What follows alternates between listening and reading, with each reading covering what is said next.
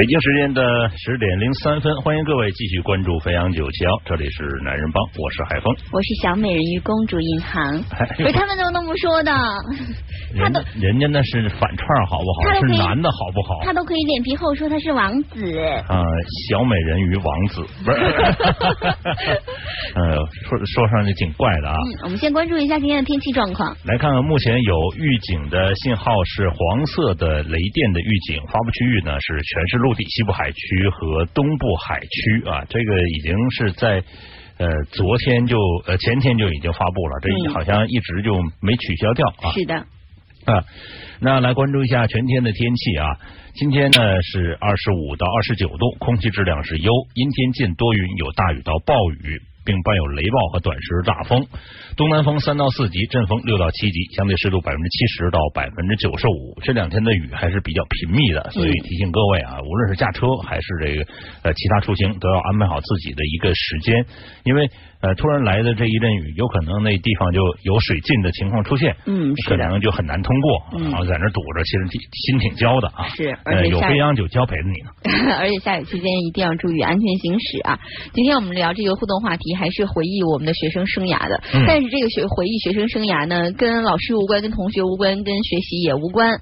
呃，跟什么有关呢？我觉得跟他们都有关系。呃，也也都有，不可能活在真空当中。那倒也是啊，都有关系。而且是一会儿我再跟你说为什么有关系啊。哎，咱先说这事儿。我们今天聊这个互动话题呢，是在看到网上有一个图片了之后，我觉得特别好玩。这个图片呢，就是你小的时候上学啊，是坐在哪个区域？我不知道你们能不能想起来啊？我跟大家来说一下这几个区域分别都是什么区域，在网络上。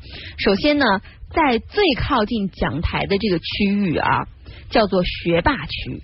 一般呢，这个里面涵盖的同学包括个子比较矮的同学、跟近视的同学和学习好的同学啊，这就是最靠近讲台的这个这个这个区域啊。再往后一个区域叫 VIP 休息区，为什么呢？因为中间这个区域老师不怎么容易发现，然后呢，同学们聚集的相对来讲比较多，所以这个在不怎么被容易被发现的时候啊，就该偷懒的时候可以偷压懒啊，叫 VIP。VIP 休息区最后一个区域就是最后面的一个区域了，就是离老师可能最远的一个区域叫 VIP 高级娱乐区。其实老师是不同意这个观点的，而且这个这个图片呢还是有调侃调侃的味道。是的，一定是有调侃的味道的啦。呃，那其实还有两个专专区呢，你得你得说清楚吧。还有两个专区呢，就不是上中下了啊，是左右两区。一般靠近太阳啊，就靠近窗，有一大排嘛，一大排两排那个那个这这个座椅，就是两个人的啊，叫高级阳光 SPA 专区啊。嗯，就是比较晒的啊。哎，另外一个不晒的那一边呢，叫高级避暑 VIP 专区。但是我我好像印象当中。这个东西是会换的，呃，是轮换的，它是一组一组的，就是一般是四组，嗯，然后一周换一次，一周换一次，是这样换的。但是前后这个好像应该不换的吧？前后也会换，但是换的几率是比较少的。就像你刚才所谓的这个呃 VIP 高级休休息区啊，就是排在最后。高级娱乐区中间是休息区。我记得我小时候在一段的时间内，曾经有老师是这样啊，你讲话或者你不是特别认真学习，到后面去，对你到后面去，不要影响到其他的同学。嗯，我不知道那个时候，就是说我的老师在这个年代啊，我看啊，这今年他也退休了，没用，他会不会有一个反省？嗯，说他这样做是有失。教师的一个师德的，嗯，就是说他不应该放弃每一个学生，就应该把这个最淘气的学生放到学霸去。哎，也不是 这个，不是这个意思。那有些老师说，特别顽劣的学生他管教不了，嗯，但实际上没有一个孩子从开始就是顽劣的人，这是一定的。海峰哥，你还记得你上学的时候坐哪个区吗？呃，我应该是在第三排到第四排。那学霸区啊，一定是。那你这属于学霸区的晚期。学霸区就就没救了吗？对，学霸期靠近 VIP 扩散了，这是。就如果要是你真的再堕落一点，就变成休息区了啊，就可以说，就为什么这个中间那一块叫休息区，后面那一块叫 VIP 高级娱乐区呢？区别在于，中间那一块虽然是老师管你的并不多，但是你不能做太多的小。动作跟这个太多的娱乐设施。但实际上 是这样子啊，在上学的时候，你如果站在讲台上，你个子足够高了之后，嗯你就知道，其实全班所有的一切的小动作都在你一目了然。对，嗯除非那老师特别近视，只能看清楚前两排。嗯，我是呃，好像一直都在 VIP 娱乐区、嗯娱乐专区，因为什么呢？我我记得我上学的时候，呃，还是有体育生跟这个叫什么艺艺术生，反正就是啊联合起来叫艺体生嘛。当时学校就是这样规定的，艺体生一定都坐在后面。为什么呢？不知道啊，就每个班级的艺体生都坐在后面我。觉得这个不合适。所以哪怕我其实我个子不高，我从可能这个嗯十几岁开始吧，一直都这么高，我一米六四啊，我一直就坐在后几排。其实我前面什么都看不到，因为后几排本来就是个子高的同学嘛，嗯把我一挡，什么都看不见。呃，我当年个子应该不算是特别特别矮啊，嗯当然，但是现在可能跟那些年轻孩子没法比了啊。嗯当年还算是中等的个子，所以呢，就基本上坐在中等的区域。那时候我的老师好像对于我们来说，没有更多的这种呃。这种按这所谓的嗯你可能不是特别特别的上进努力的人，然后就要到后面去。嗯所以那个老师我记女生，所以就把我们放在一块儿了，觉得我们是调皮的嘛，就是嗯捣蛋分子，嗯 然后就把大家放在一起了。结果最后变得啊，这个艺术生跟体育生关系就变得特别好。哦，啊，我们好像毕业还有联系的都是一些艺术生，可能跟前排的同学、学霸气的同学们联系越来越少了。这倒不会，我们全班的高中的同学还是都有联系。我都没有了。呃，还是有的。我们在学校里还是有一个群，但是我经常不怎么说话，嗯因为他们都是在内地，经常没事儿就三天一大句，五天一小句什么的。嗯，我这就基本上就说不上话，然后我就只能看着。哎我后来也懒得说话了。哎，有一个有一个朋友特别可爱，叫刘白 white，他说你们不懂，说有两个啊是跟讲台平行的独立的 VIP 座位，千年不变不换的，这个叫做终极学渣。呃，什么重点监控区？好长啊，叫中级学渣重点监控区。就是在呃办公桌呃不是那个讲台的两边，对，讲台左右，是的，是有的时候会安排两个座位，这根据每位老师的风格不同。而且这两个座位没有同桌，就是单独的两个人，呃有的是那种就是特别特别精、特别灵的，也安排在那。有可能。个子特别矮，我记得，嗯我我我还记得他的名字啊。哦，嗯，还有看朋友们说的袁圈圈啊，他说我女儿刚听到你们说，他说还有这样的呀，他说她在学校什么区都做过，因为每个星期都会换座位的。我觉得其实换座位这个是最合理的。凭什么你们一直在 VIP 阳光专区？为什么我们享受不到阳光？这也不一定，这阳光区好像阳光 SPA 区还是比较热的，这个要调换的还是是吗？要我一直特别羡慕坐在 SPA 区的同学们。那个是比较热，但是我我记得在我因为我在北方上学嘛，嗯，北方上学那是离窗户窗子是比较近的，多好啊！阳光、雨露、沙滩啊，呃没有沙滩，会有会有风吹进来，多好。然后呢，但是也会也会晒得昏昏欲睡，明显的 就靠在窗户那边就会，因为它热，人就容易容易困顿，这是一定的。嗯。然后呃，基本上就是说，在在那个区域的时候，我嗯。记得啊，有很多这个当时有很多这个女生是这样，嗯。那个水啊，嗯，是因为那个时候还各种饮料还没有啊，是呃，透明的这种呃塑料的杯子，透明无色无味液体，放几颗樱桃啊，或放什么的，我记得就在那晒着。就煮熟了。对，煮熟，下课就可以喝到温温的这种糖水樱桃果汁水。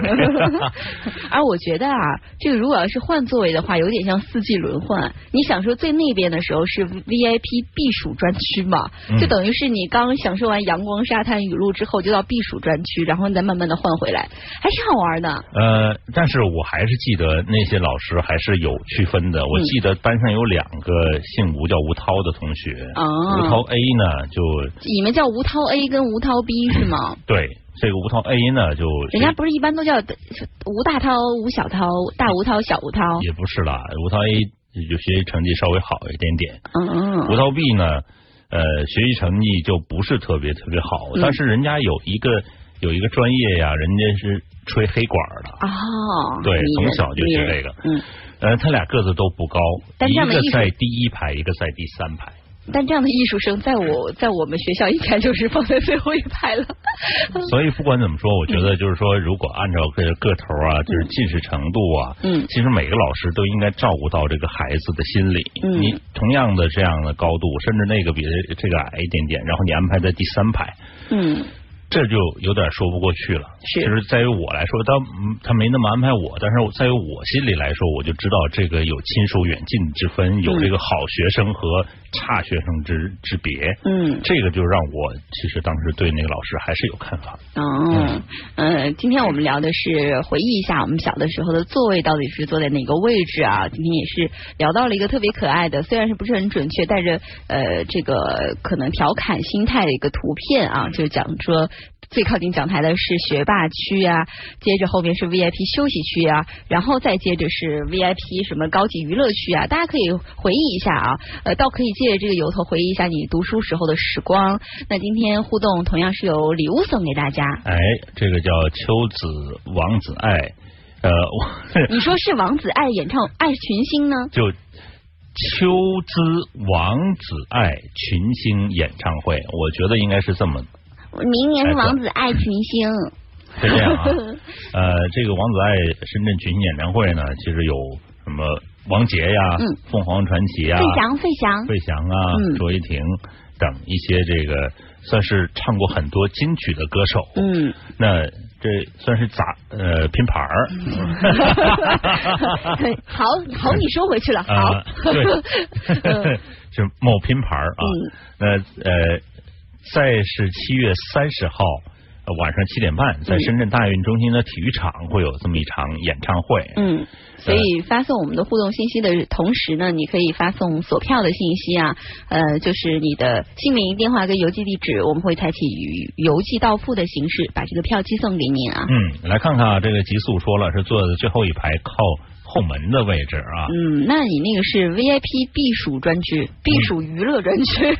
呃，另外一朋友说了，那时候想去学霸区是要申请打报告吗？呃，那你其实有的是按照学习成绩，比如这呃期末考试你考的前几名，就可以去学霸区，自然给掉了。不过呢，你如果真的是一米九的个子，人家不会让你上那最前面去的啊，多挡人家视线呐。关键挡 WiFi 了。好了，我们先看看汽车方面的消息。大家可以依旧通过九强男人帮的微信公众平台跟我们实时沟通。三百 formation，男人车世界，车世界。Thank you. 南车世界，首先我们来说说观致最新全新的 SUV 的一个最新消息啊。之前其实我们报道过这个全新的 SUV，九月份会推出这个车型，所以还是蛮快的。呃，它是基于母公司奇瑞旗下的瑞虎七进行打造的。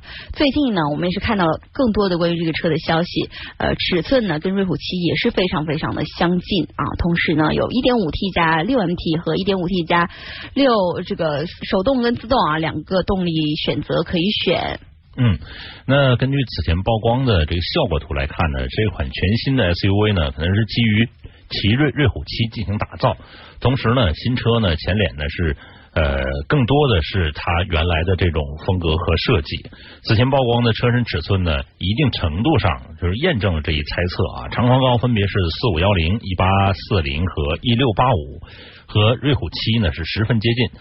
呃，轴距呢和瑞虎七是完全一致，是二六七零，其实不算特别长了啊。嗯，那它手动跟自动的马力分别是一百五十二马力跟一百四十七马力，呃，扭矩是两百一十牛米。那更多关于这个车的消息呢，我们会持续为大家来关注啊。九月份也要上市了，所以基本上曝光的信息已经曝光全面了。嗯，呃，接下来说一说名爵三的最新的谍照啊。这个最新谍照呢，我们拿到的是一个内饰的谍照，也是看到了它最新的一个家。族风吧，它整个的细节其实跟名爵的 ZS 非常非常的像，然后整体效果也是偏年轻化的这样的一个效果啊。虽然是一个很小的车，但是。呃，前脸还是设计的不算像小车那种可爱的前脸吧，是想走霸气路线的。嗯嗯，小霸气啊，是配备了三幅的多功能的方向盘，还有挡把，还有空调的控制区，包括多媒体按键，都和这个名爵 ZS 是完全一致。嗯，新车的中央空调出风口呢，设计在中控显示屏的两侧，符合了这个所谓的俏皮的定位，但是它这个。这种设计让人感觉到其实挺怪的。当时我看了内饰图，它就是分分布在两边儿。对，呃，那一般的车好像都是在中间的位置。嗯，但是这这种小车在显示屏的两侧也是挺常见的啊。嗯，而且它是上下呃两个小区域啊。嗯。嗯，之前我们也看到过名爵三的申报图，呃，外观呢就跟 ZS 还是有很多特别相像的地方，比如说这个前进气格栅，之前不是 V 型的这个进气格栅嘛，改成了盾形的镀铬的边框，加上黑色的蜂窝的中网，所以我觉得这个。中网的设计加上整个的这个盾形的镀铬啊，看起来还是不像小车的这种感觉。希望可能做出来大嘴的感觉。嗯，镀铬的边框的两侧呢是跟大灯组的内角相连的，同时呢新车的大灯组也是重新设计了，有一个上挑的挑美感的一个走势啊，搭配了透镜，所以让这个眼神啊还是挺锋利，有种开眼角了的感觉啊，整个型。呃，勾了个引线。哎，车尾部分呢，新车尾部呢是内部了。呃，进行了重新的一个设计，同时尾门的门板上的线条也经过修改。呃，新车尾部开关被移到尾门的接缝处，后保险杠的样式呢也有所改变，因为它是小车嘛，势必会呃局促一点点。但是呢，这种重新的这种改变呢，让他觉得小巧一点点。根据此前的消息呢，这款名爵三将推出搭载1.5升和呃自动。变速箱的动力总成的车型，但自动几速还不一定啊，有可能是四速的。目前看到的这个参考数。嗯。呃，参考这个呃 ZS 啊，变速箱应该是四速的，但是也不排除能有五速啊。同时呢，新车还推出最大功率是九十六点五马力的一点三升的车型，这就更小一点点了啊。是一点五升，这个是一百一十七马力啊。嗯，最近在试了呃一点五升马力的一点五升的这个车型，嗯，觉得它的这个速度感，就是起速感还是。不是特别特别。那你要看是哪款车呀？你要看车身的体积、重量。那也是啊。嗯，这个车本来就是比较小吧，算是还算匹配吧。虽然这个动力确实不不是很强啊，但是你买这种小车，一般可能这个考虑的原因也不在这儿。呃，接下来说一个北汽的新能源的下线的消息啊，这北汽新能源的 EU 三百正式下线要开卖了，续航里程能达到三百公里。这个是它呃从北京的一个高端基地正式下线的，整体造型呢跟现款基本上变化不大，就是工况下三百公里的这个续航里程是有一定的变化。同时呢，EU 三百的车型还具备了换电池的功能。换电池的功能就整体换掉，比如说到一个充电场充电。记不记得我之前跟你说过未未来汽车？嗯，未来汽车走的就是这个路线。未来汽车呢，它走的路线就是不是充电桩，而是换电站。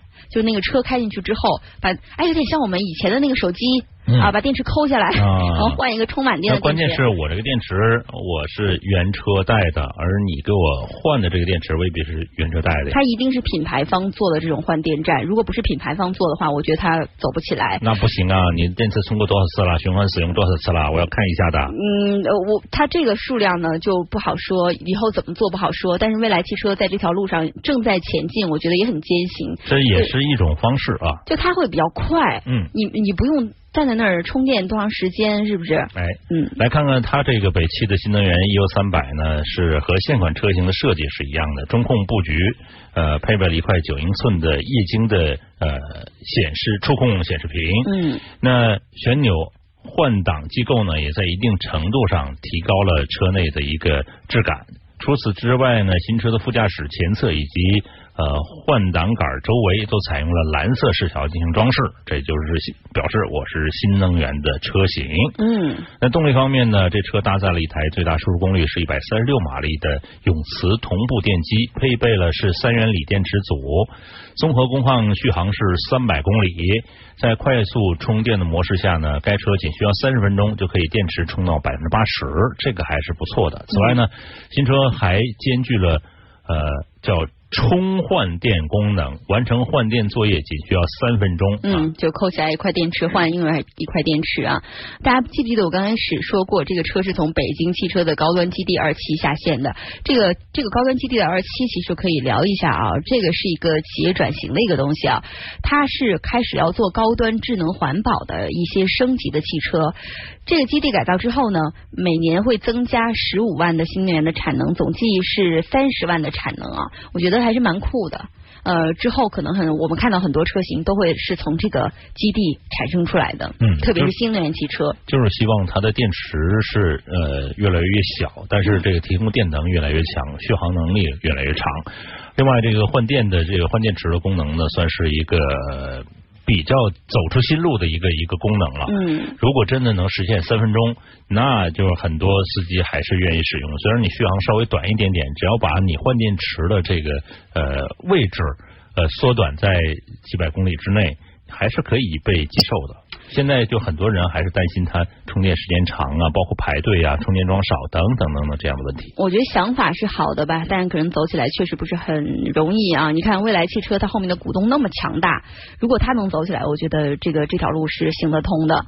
接下来说一条是我个人非常想说的，但是其实大家当一个呃小八卦听吧，反正也买不着。就是本本田的奥德赛啊，推出了一个米妮的特别版 mini，不就是在上面喷那个？什么？哦，不是，我跟你说，如果是的话，今天就不聊这个事情了。再戴俩耳朵，非常大的耳朵，就是他那个耳朵不怕刮呀，一定会刮。他那个耳朵的高度应该是跟车身的高度差不多。你想，你想，两倍的车身高度。那这个有点就是什么意思呢？就是有点展示的意味了。就展示的意味。来说说这个事儿啊，它是跟迪士尼合作打造了一个 mini 版的奥德赛，那它也是基于海海外版的这个奥德赛打造的啊。呃，今天会举行一个迪士尼的全球粉丝大会 D 二三啊，在这个博览会上会正式亮相。其实我们看到了非常非常多少女心爆棚的一些特点，比如说它有粉白相间的一个图点式的装饰啊，就像 mini 的裙子那种啊。嗯，最大的亮点就是车顶部增加了一个定制版的 mini 耳朵和这个 mini mouse 的商标，特别可爱。那那么大，其实它也在很多地方就没法停。如果可以折叠的话，嗯，还是呃可以算是一个。我觉得他们可以考虑一下，以后做折叠的，因为现在这款车呢，限量一台。哦，就是也就是它展车用了。懂了，就是其实就是在某这个。呃，什么什么什么呃，就迪士尼乐园里面呐什么的展示用，对对对，嗯，但是它在迪士尼乐园里面，你看到那个车型，其实还是奥德赛的车型啊。嗯，动力方面呢，这车搭载一款呃升级后的三点五升的 V 六的发动机，最大功率呢是二百八十三马力，峰值扭矩是三百五十牛五牛米，其实这都不重要了，因为它开都开动不起来，风阻太大了啊。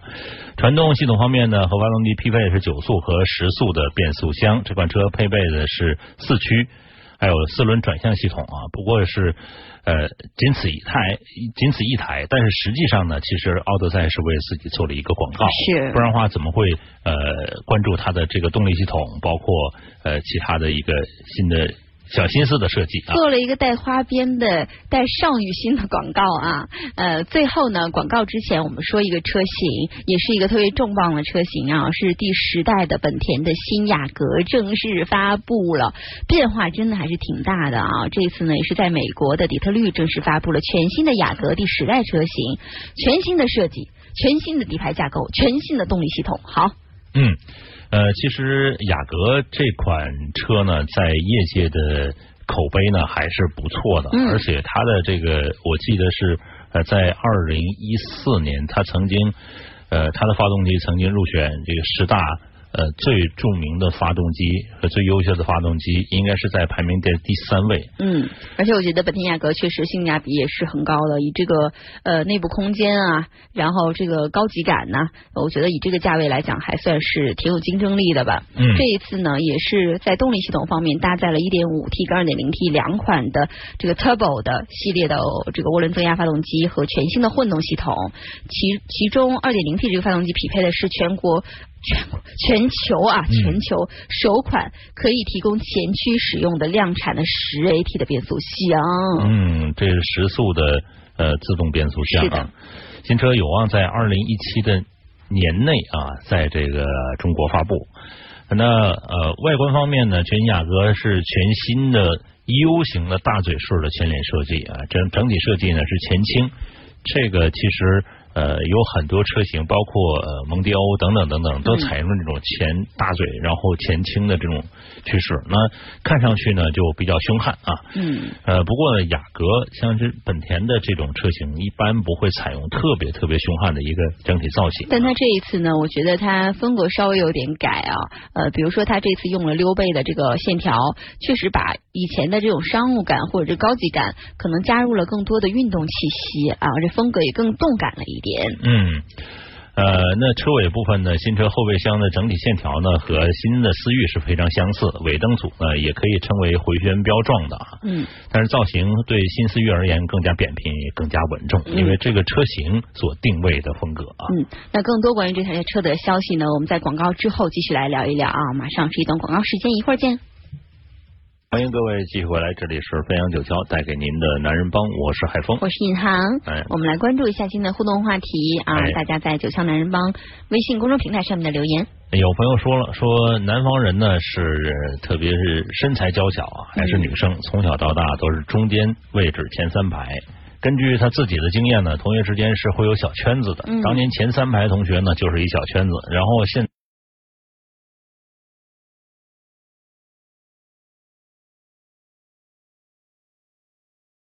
有更多的共同话题，发言比较积极。我我我跟你说，我特别讨厌这种小圈子，因为我我记得我上学的时候总被各种圈子排斥在外，好像 就一直不了解他们圈子里面的事儿。还好我这人不是特别好奇，虽然知道他们也有小圈子，但是不是特别特别在乎圈外人。但是就是这种票肯定不会给给他。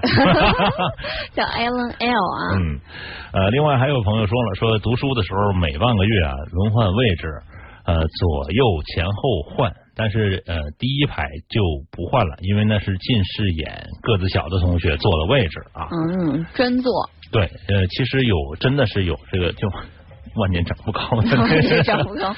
嗯。呃，一直坐在前面。我跟你说，就这种一直坐在前面的男生，嗯，有那么一两年时间，他突然迅速的长高、抽高，就会长特别高。没有。啊？是吗？到了到了后来，我们。呃，就毕业了这么久，回头还还是那么高，是吧？对对，一拍照，我一看他还是不是最高的那个，就是还是，他是发育就是那个样子。嗯嗯。呃，另外呢，看看这个呃，还有朋友啊，就是要要申请票的，这我还有申请要去学霸区的。提醒各位啊，这个参与互动呢，我们会把票送出。嗯。呃，虽然刚才说不送票啊，开玩笑了，你可以把这个呃联系地址、电话。有呃，还有这个姓名发送过来，我们会把这个票邮寄出去啊。刚才说了一半，雅阁的第十代啊，呃，刚才说了是这个，就是它的整体设计呢，算是比较什么呢？比较沉稳的一个风格。那雅阁本身。它是从呃商务偏商务的角度嗯来设计的这款车型是呃如果要是相对于第九代车型而言呢，我觉得第十代可能就轴距更长了，而且车身更宽更低了，整个的车身长度也有所缩短，也就是说它这个车更变得更宽跟扁。嗯，但是轴距长了啊。嗯。内饰呢是采用了更加扁平化的中控台的设计，这个稳重的风格呢是有点这个德系的味道了。呃，三幅式的多功能方向盘的造型呢是没有和新思域的车型保持一致，采用了全新设计，更加耐看了。而且全液晶仪表盘呢界面也采用了更新的设计风格，八英寸的中控屏幕呢采用了悬浮式的设计，触摸按键呃搭配。呃，旋钮设计集成可操作和这个科技感呃于一体。那中控系统采用了可定制的 App 的图标化的界面，支持苹果的 CarPlay，包括是这个安卓的 Auto 的手机的互联功能。呃，另外呢，它这个什么什么远程启动啊、被盗车辆追踪啊。呃，远程诊断等这个细碎的小功能，在日系车上这是淋漓尽致的一个体现啊！因为很多小的细节，哈，他会考虑得到啊。嗯嗯，空调控制区的下面呢，新车就是有我们特别熟悉的这个按钮式的换挡机构，跟两个杯架，还有两个这个中央啊有一个特别宽大的扶手箱。那配置方面呢，还算是我觉得配的蛮多的吧。比如说像呃胎压检测、侧气囊、膝部的气囊、呃驾驶模式的选择等等，这些都是标配的。其中呢，驾驶模式呢是针对这个车全新的转向可变电动的助力的转向系统和自动变速箱、油门响应、主动式的减震器，还有主动式的音效控制系统，相应的会调整一些啊。嗯。呃，另外这个高配车呢，还配备有这个叫三麦克风的主动的噪音控制系统。呃，这个其实在于这个在车里打电话或者其他的这种有语音的方方面，还是比较这个贴心的啊。嗯。另外呢，包括什么呃车道偏离预警啊、前碰撞预警制动啊、怠速呃带低速跟车的自适应巡航啊、交通标识标志的识别呀、盲点的监测、前后驻车雷达。多角度的倒车影像等这个配置算是一个高端配置，嗯，但是我一直就对于这个多角度的倒车影像这个我不习惯看，对，不是不是不习惯看，也习惯看，看不过来，就咔咔咔咔一一切换，我就有点懵了。就是看习惯，我好像有有一些朋友，就是刚学车的时候，可能车就有各种这个倒车影像什么的，他们就不习惯看后视镜，他们就总是看着那个屏。但这个有好处，就是它这个倒车影像呢，会全角度的告诉你，甚至后面那个地上有没有东西都会告诉你。对。但是你完全依赖了之后。一旦开别的车不会不会倒进去。一旦没有了这种呃这种辅助的话，是这个太麻烦了。是呃，那这一次全新的雅阁呢，也是搭载了 1.5T 跟 2.0T 两个发动机啊，这是我们特别熟悉的这两个发动机。这 1.5T 的发动机呢，是在像新思域啊、新款的捷德啊、讴歌的 CDX 等车型上面我们都看到过。这 2.0T 的呢，也是像冠道啊、URV 啊等等车型我们比较熟悉啊。在这个全新的雅阁上面呢，1.5T 的发动机最大输出功率是195马力。峰值扭矩是两百六十牛米，传动匹配的是六速手动或者是 CVT 的无级变速箱。另外，二点零 T 的这个发动机呢，最大输出功率是两百五十六马力，峰值扭矩是三百七十牛米，传动匹配的是六速手动或者是本田全新研发的一个十速的手自一体的变速箱啊。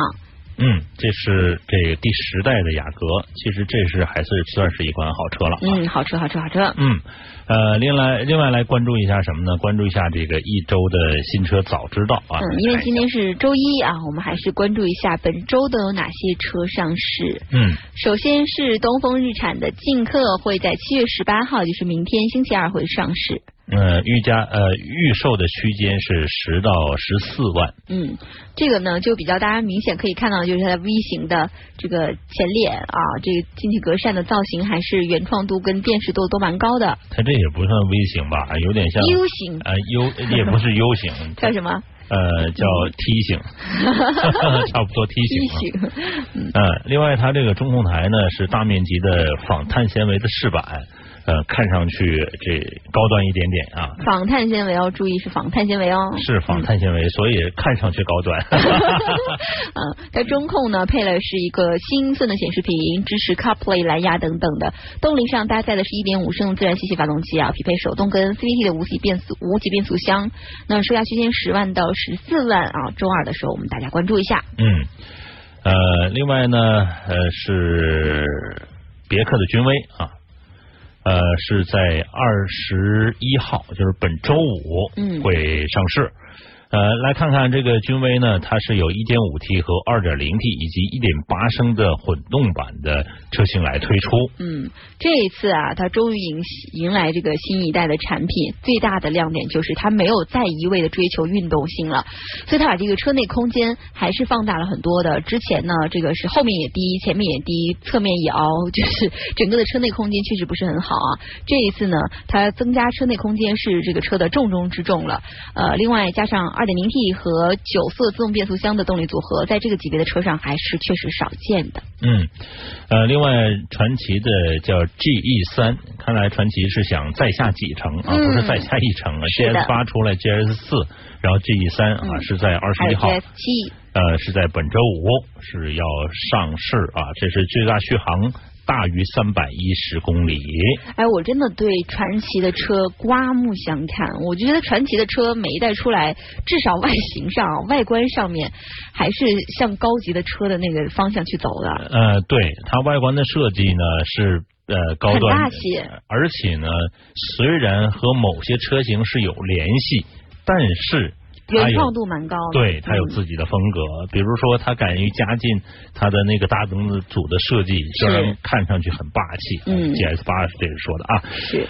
呃，那这款车呢是呃最大续航里程大于三百一十公里。嗯，这个在同级别的车当中呢也算是算是中等吧，也不算是最高了。呃，这么看吧，因为它是一个小型的 SUV 的市场，这个车我觉得三百一十公里还算是有竞争力的。嗯嗯。另外看看 CS 啊，CS 呢这个是这个。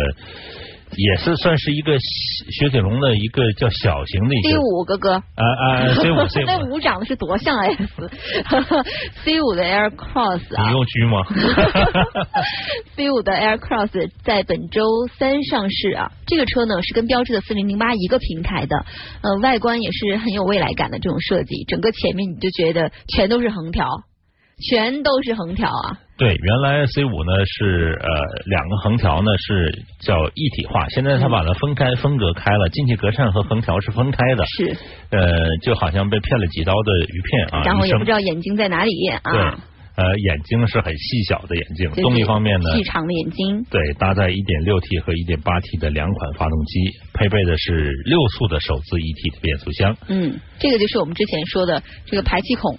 排布在前后左右各个方位，呃，看起来是这样了，不知道哪个是真正的排气口啊？但是还好，它这个排气孔的设计呢，不是特别特别假，看上去特别假那个就不是特别舒服啊。嗯，呃，说的那款车大家心里有数。好，这就是这一周要上市的新车啊。那全部汽车方面的消息就是这样了，我们马上进入数码控，看看数码方面的消息。从睁开眼睛的第一刻，你就被数字包围。今天最高温十六度，最低温二十一点三六，价格是上涨百分之一点五三。为听觉化繁为简，ID 数码控，ID 数码控。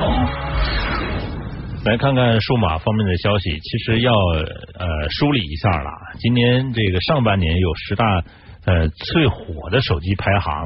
我不知道这个你们入手的是哪一款，然后你们对于它的这个评价是什么啊？而且这个排行到底大家认不认同？其实有一个这样的方式，如果要是下半年有一些新机要上来的时候，呃，我觉得上半年的这些手机啊，就我们现在说的这些手机，有可能会有一个降价的趋势，大家倒是也可以选购了。哎，对了。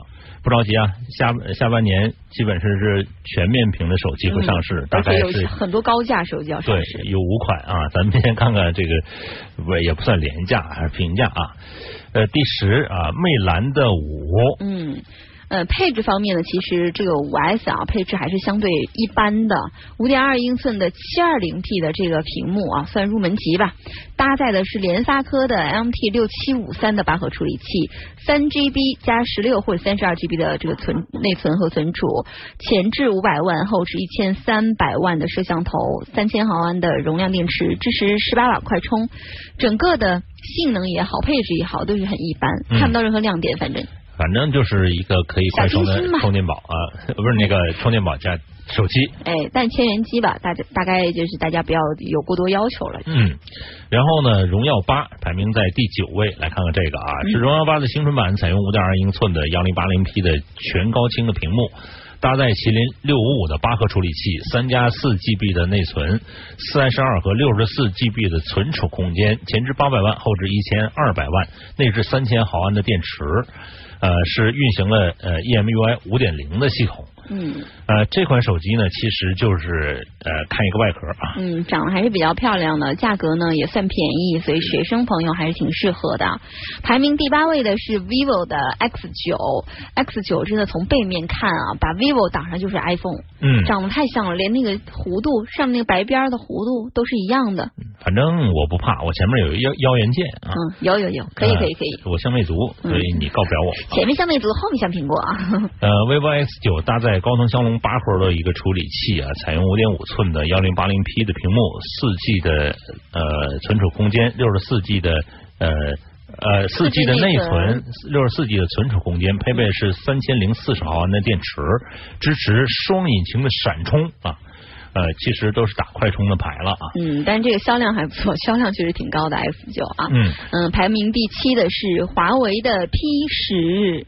呃，P 十呢，这款呢还是搭载了麒麟的九六零的处理器，这九六零还是可以值得拿得上台面的啊。嗯采用是五点一英寸的幺零八零 P 的显示屏，内置了四 G 内存和六十四 GB 的存储空间，运行的是安卓七点零的系统，也是这个 EMUI 的五点零。嗯最高支持二百五十六 GB 的这个扩展卡，提供两千瓦呃两千万黑白加一千二百万彩色像素的后置双摄像头，光圈是 f 二点二，这个大光圈了啊。嗯，支持光学防抖啊，那也是上半年算比较出色的一款手机了。排名第六名的是一加五啊，这一加五手机呢，最大亮点就是这这个我都觉得不应该说，因为我们见过吗，反反正很多手机都见不到啊。PPT 上见过。PPT 手机哎，你别说 vivo 那个，我还真见过 S 九，我见过。那那个很多人用，嗯好吧，vivo 销量超级高的。哎一加五是真没见过啊一。加五呢，主要是这个陶瓷机身，还是当时引起了大家的注意的啊。嗯呃，同时呢，它是这个八三五的处理器，当时抢到也也还不错了。嗯，但是它销量比较小啊，嗯。六 GB 的运存，呃，做工呢各方面都比较好，但是一直没有上过手啊，都是在 PPT 上看到啊。而且听说在国外卖的很好，也、也是听说。听说。排名第五名的是 OPPO 的 R 十一。啊，我们看到好多这个广告，我觉得。嗯，呃，这个是在广告看上比较多啊。二八 R 十一呢是这个呃六月份发布的呃智能的新机了，嗯。主打拍照，硬件配置和软件方面呢是还是有所提升，呃，把这个后置摄像头提升到两千万像素，后置的拍摄呢采用一千六百万广角加上两千万的长焦的双摄啊，嗯，呃，反正呢这款手机呢就不管怎么说销量好啊。OV 就是这样，OV 就是无论你喜不喜欢我，反正我卖的很好啊，反正大把人喜欢我。排名第四名的是小米六，哎，小米六还是值得一提的啊。值得值得。呃，国内首款配备骁龙八三五处理器的手机，四面四曲面的陶瓷和玻璃机身。呃，骁龙八三五的这个处理器呢，还有五点一五寸的叫护眼屏，还有变焦的双摄啊。那其实呢，小米六的六加六十四 G，嗯，呃，还有六加一百二十八 G 的版本，其实销售的还是不错的。嗯，虽然说它是小米这个产品系列里面相对高价的，但是我认为，我个人觉得啊，像两千四百九十九、两千八百九十九左右买这样的一部手机，以这样的配置来讲，还要什么呀？性价比还是比较高的跟老罗那句话，你还想怎样、啊？你还想怎样？对。嗯，第三位，华为的 V 九，哎，呃，配置方面呢，V 九配备五点七英寸的两 K 的超清屏，搭载麒麟九六零的八核处理器，高配呢是六 GB 内存加六十四 GB 的存储，呃，前置八百万，后置一千二百万黑白双摄。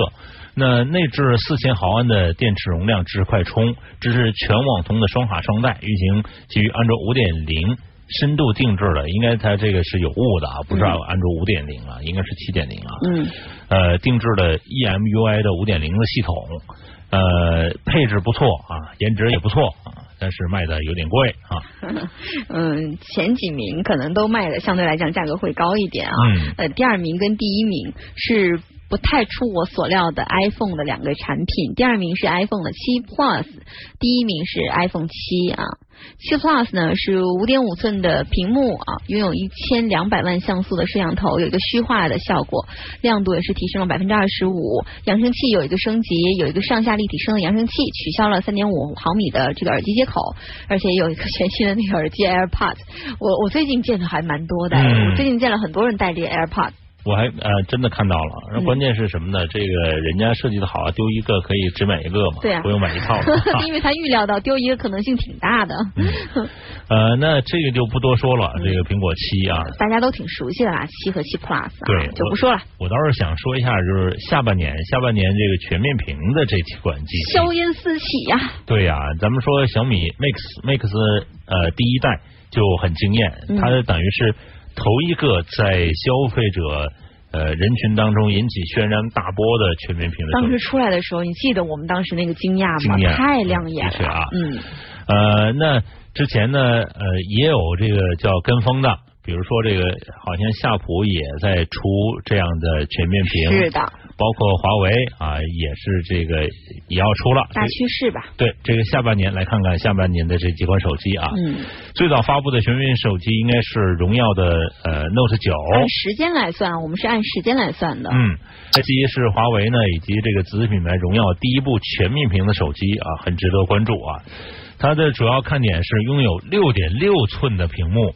和十八比九的屏占比，嗯，呃，该机搭载很可能是九六五的处理器啊，又升了一个小半格。嗯，虽然是无缘九七零，但是九六五呢，也和这个骁龙八三五是可以这个呃一比的。嗯，它基本上能跟上半年的主流这个处理器是差不多的。呃，其次呢，下半年按时间来算，排在第二位就是三星 Note 八这个手机最大的亮点就是继承了 S 八的全视屏的曲面屏的工艺基础上，把这个全面的屏又做大。大了，就是更大一点的 S 八，变成大版本的 S 八。其实呢，三星的 Note 系列呢一直有好的这种口碑，但是呢，呃，变成小手雷之后呢，好像一直包括他的小手雷，好像在呃叫官翻机，嗯，已经拿出来卖了，价格也不不低。对，据称有三十万台，但是谁会以身试？这个雷呢？嗯，它刚开始内置的是一个六 GB 的内那个运存啊，呃，我们国行的版本可能会提供八 GB 的运存的特供版本，哦，可能对我们国家这个，可能我们这个没有，它是内存高，认为这是一个大的一个销售的一个市场。意思特供版本会贵一点是吧？当然会贵啊，嗯，呃，它搭载可能是八三六或者是这个它自身的八八九五的那个芯片啊，嗯。呃，这是三星。另外看看，呃，再接下来就是九月份了，苹果的 iPhone 八了。这个应该是下半年可能很多朋友很期待的一个产品啊。现在已知的爆料基本上也爆料的差不多了，很大一个程度上就是全面屏，然后屏下指纹识别，然后快充或者无线充电等等的啊，取消了包括双双摄啊等等啊，呃，后面呃也是玻璃屏，前后都是玻璃屏啊，这回摔的。会稀碎稀碎的，而且全部得换。对对对，涛哥，你准备好了吗？准备好，准备好这个挣钱了是吧？不是，关键是后屏可能没那么容易换。嗯，因为它。之前我们去了解了一下哈，嗯，这个后屏上面还是有很多的元器件的。对对对，呃，接下来看，接下来应该是这个呃华为的 Mate 系列，十月份。呃，十月份这个 Mate 十呢可能会。会出来啊！这是有消息，已经慢慢已经呃建筑呃媒体端了。嗯，同样采用全面屏的一个设计，是华为的首款全面屏的手机。那处理方面，处理呃器方面呢，会九七零的处理器，这个肯定会跟上啊。是。同时呢，呃，这个作为这个呃商务手机，大屏也是一定的。那今年的这个华为的 Mate 十呢，还是呃比较呃应该引起人们的。这个关注的，因为小米的 Mix Two 呢也会在差不多的时间同时推出。嗯，到年底的时候。对，那人家 Mix 它是有第一代的产品的经验了。是。然后现在第二代产品，那华为呢算是慢了一小步。嗯。但是如果能够。呃，抗衡住啊，那就是人类的一大步啊，华为的一大步啊，华为的一大步。到了年底呢，我们就这个就特别期待的 Mix 二就如期而至了啊。它也是全面屏的，基本上始始作俑者嘛，也积累了非不少的经验嘛。嗯，所以这个 Mix Two 确实是让我们觉得它是能打出一个更有看点的、更耐用的、呃更吸引人的。更有性价比的一款手机。反正这下半年这五款的全面屏的手机啊，是还是很值得期待的。但是也同时提醒啊，这种全面屏的手机真的会摔得稀碎稀碎的，价格会不菲不菲的。嗯，但是 Mix Two 还想多说一句啊，这全面屏的手机其实价格必然会有一定的上升，但是。Mix One 那一代就已经把这个手机的元器件也好，这个天马屏也好，全部都量产了，所以它有可能还是能维持住这个价位。嗯，这个我觉得是比较吸引人的。其实下半年的就因为中国有很多这个呃屏幕的厂商，包括天马，包括京东方等等等等，都在这个发力，这下半年的供应应该是跟得上的啊。是。呃，来看一下微信公众平台，有朋友啊，继续来呃就我这个话题来呃说事儿啊。嗯，呃，刚才的啊，说是不要票，不要票，重要事情说三遍，只是想说这话题，我必须给，必须给，必须给。啊 就我们就这么任性，你越不要的，我们就非要给你。呃，来看看，假如像网说了，说好久没冒泡啊，记得当初呢有一次班主任心血来潮，按照名次自选座位，名次靠前的先选，然后成绩好的全选在后排，理由是天天在眼皮子底下不自在，结果我坐到了五组一排，讲台正下方。原来这才是真正的无人监管区啊！哦，讲台正下方是不是一个盲点呢？就容易被讲台挡住。你只要站在讲台上，都不是盲点我知道就是说一切尽在掌握。嗯，因为就看我管不管你。教室一共没多大地方，嗯你只要是想关注的话，还是能关注得到的。嗯只不过是老师呢，有时候倦怠，他呃管不了那么多啊。包括家里有很多事儿，孩子也在上学啊，等等等等等等啊，在搞对象啊啊，也就上课的时候还在想家里孩子跟搞对象的事儿呢。啊，完全是有这样的可能的啊。啊，我们接下来说说黑莓呗。呃，这个黑莓，我觉得还是我我们有一一些朋友还挺关心的。嗯呃，之前我们一直说，哎，你那叫什么什么死而不僵？呃呃，百足之虫，死而不僵。这是我们帮主最爱说的一句话嗯啊，他经常也是这样形容黑莓的啊。那这次又死而不僵了，出了一个全键盘的新机，全键盘。你说现在都带出全面屏，他出全键盘。其实它这个全键盘呢，它一直保持着自己的这个风格。如果它失去了全键盘，真的没有人它就不是黑莓了。对，没有人去再会，甚至就是说情怀都不会去购买它。但其实我我真的很想讲一句啊，嗯黑莓现在这个产品啊。它真的长得跟市场完全不趋同，虽然是它前面这个全面键盘这个事情，虽然是它这个特色嘛，但是背面也不趋同，它背面不像任何一款市面上的手机，嗯，呃，但是它有自己的风格，它一直它就是是自己的风格。一直这个厚的背面，然后有一点点什么样的商务的这种呃风格，然后我就觉得很很很雅致。呃，嗯的确啊，这可以用这个词来形容啊。呃，虽然黑莓呢没有在这个中国的国内来上市，但是呢，这个登陆了美国市场，售价呢，呃，其实呃可以参考有一定的参考啊。嗯目前美国的运营商正式开售了这款全键盘的新机，大概售价是五百二十八美金。嗯，呃，合人民币大概是三千五百七十六块钱啊，三千多多块钱这个价位上，呃，国内的市场确实是很紧凑，嗯还要过来竞争来看。看它的这个配置啊，是四点五英寸的幺零八零 P 的屏幕，搭载骁龙六二五的处理器，前置八百万，后置一千二百万像素的摄像头的组合，嗯电池。